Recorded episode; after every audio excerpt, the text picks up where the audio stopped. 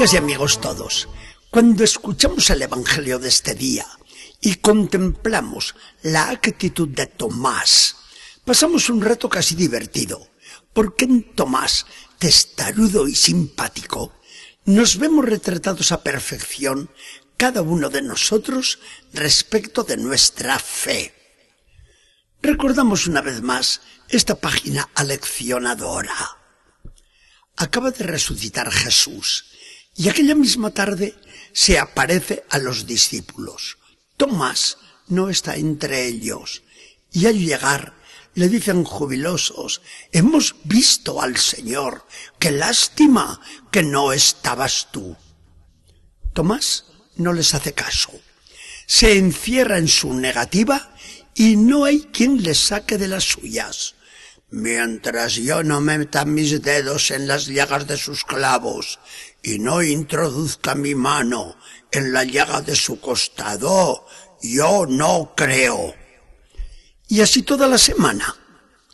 El domingo, nueva aparición del Señor, que se dirige primero al discípulo obstinado. Ven aquí, Tomás, trae tus dedos y mételos en mis manos agujereadas. Venga tu mano y métela aquí hasta mi corazón. Cree a los demás que te dan testimonio y no seas infiel, sino creyente. El pobre Tomás se rinde y cae a sus pies exclamando, Señor mío y Dios mío. Pero Jesús quiere sacar para nosotros la mejor de las lecciones y le contesta con una novena bienaventuranza, vamos a llamarla así. De manera, Tomás, que crees porque has visto, dichosos los que crean sin ver. Sí, dichosos nosotros. El apóstol San Pedro, testigo de esta escena de Jesús con el compañero Tomás, nos escribirá años más tarde, cuando ya sea viejo, sobre nuestra fe y nuestro amor a Jesús. No lo han visto y lo aman. No lo ven ahora y creen en Él. Creyendo, se llenarán de una alegría inenarrable y colmada de gloria al conseguir su salvación como premio de su fe. Ahora vienen nuestras preguntas. ¿Nos dice algo la actitud de Tomás? ¿Han acabado los incrédulos en el mundo y hasta dentro de la misma iglesia? ¿Es tan firme nuestra fe que no necesitamos ningún milagro para creer? Nos sentimos felices precisamente porque no vemos. Si nos dijeran, si queremos ver y comprobar algún milagro, ¿cuál sería nuestra actitud? ¿Estamos dispuestos a emprender en el mundo una nueva cruzada de la fe? Muchas preguntas ya sabéis las que hago, que se resuelven todas en lo mismo. No necesitamos milagros para creer. No queremos ver, precisamente porque queremos creer. Preferimos con mucho la fe a visiones que nos quitarían el mérito de la fe ante Dios, porque glorifica inmensamente a Dios el que nos fiemos en todo de Él, muchas veces contra el parecer de nuestro menguado entendimiento. No, a Jesús no lo vemos nunca en este mundo una vez resucitado y subido al cielo, solamente Pablo lo llegó a ver ante las puertas de Damasco, porque era Pablo un elegido para ser apóstol, y el apóstol tenía que ser testigo de la resurrección del Señor.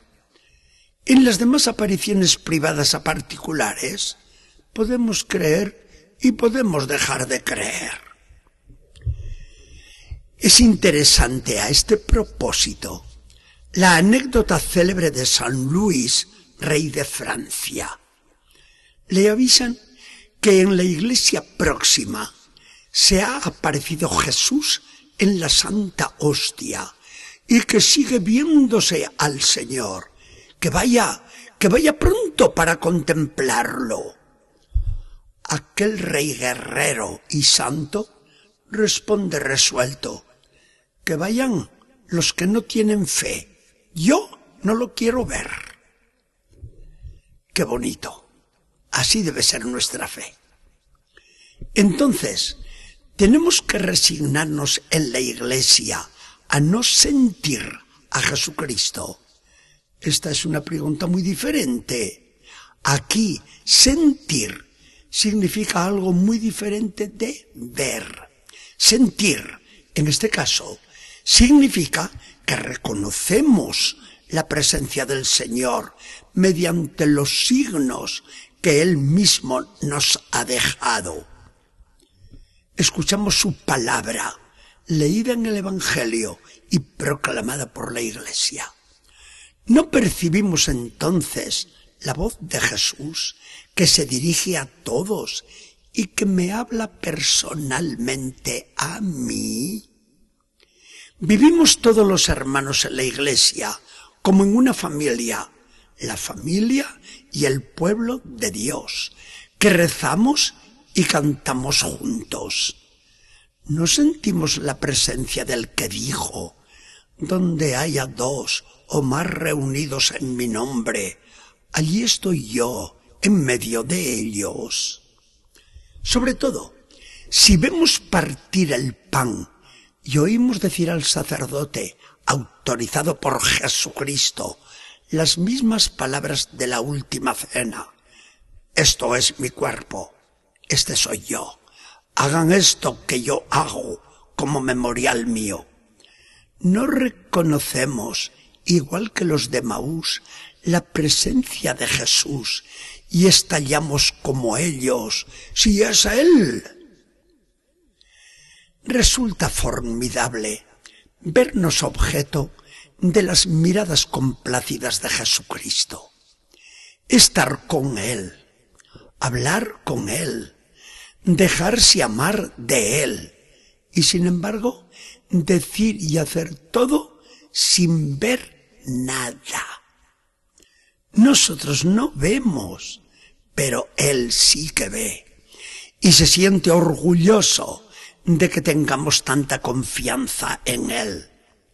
Le hacemos el mayor de los honores cuando le decimos, no veo, pero tú lo has dicho y yo tengo bastante. Nos cae muy bien el simpático Tomás cuando dice testarudo, si no veo, no creo.